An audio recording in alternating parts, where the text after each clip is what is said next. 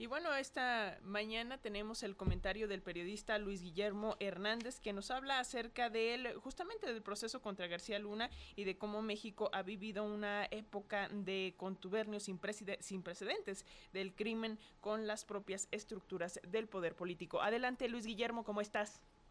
Muy buenos días, gracias Alexia, gracias también a la audiencia de Radio Educación. Los primeros testimonios en el juicio por narcotráfico que se sigue a Genaro García Luna en la Corte de Brooklyn, confirman lo que durante muchos años supimos y el gobierno de Felipe Calderón negó hasta la saciedad. México, nuestro país, fue puesto prácticamente de rodillas ante el poder inconmensurable del narcotráfico en esos años del calderonato. Los testimonios que se han escuchado ya en Estados Unidos alrededor del proceso contra el hombre fuerte de Calderón en las áreas de seguridad entre 2006 y 2012, dan cuenta de un paulatino pero consistente y deliberado proceso de putrefacción de las estructuras gubernamentales de procuración de justicia que fueron puestas al servicio de un cártel sanguinario, siniestro y corruptor, el cártel de Sinaloa.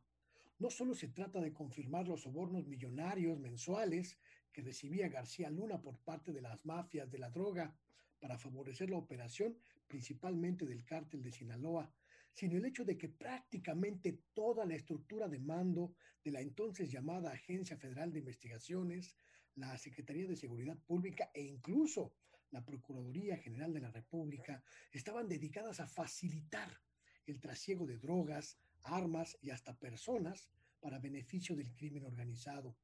El gobierno de Felipe Calderón puso a México prácticamente de rodillas ante una mafia sanguinaria, quizá la más cruel que hayamos conocido en nuestra historia reciente, y esto permitió a este grupo hostil dominar amplias zonas del territorio nacional, convertirse en la única autoridad, en la autoridad absoluta y permanente que doblegaba a sus oponentes y establecía un imperio de sangre y de muerte que incluso llega hasta nuestros días.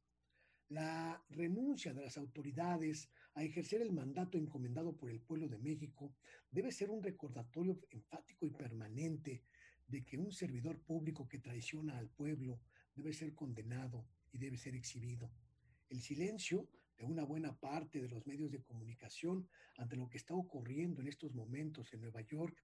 Y el deslinde, diría yo, cínico, hasta ofensivo, que han hecho de todo esto el expresidente Felipe Calderón y su esposa, Margarita Zavala, bajo el argumento de que Felipe no sabía, es quizá la más poderosa evidencia de que en México nos falta mucho por hacer, muchísimo en materia de combatir la opacidad, la mentira y la indolencia gubernamentales cuando se trata de condenar los errores del pasado.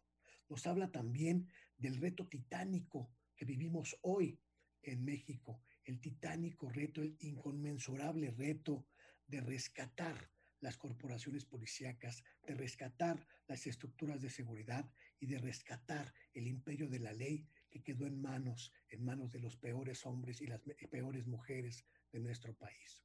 Este es mi comentario.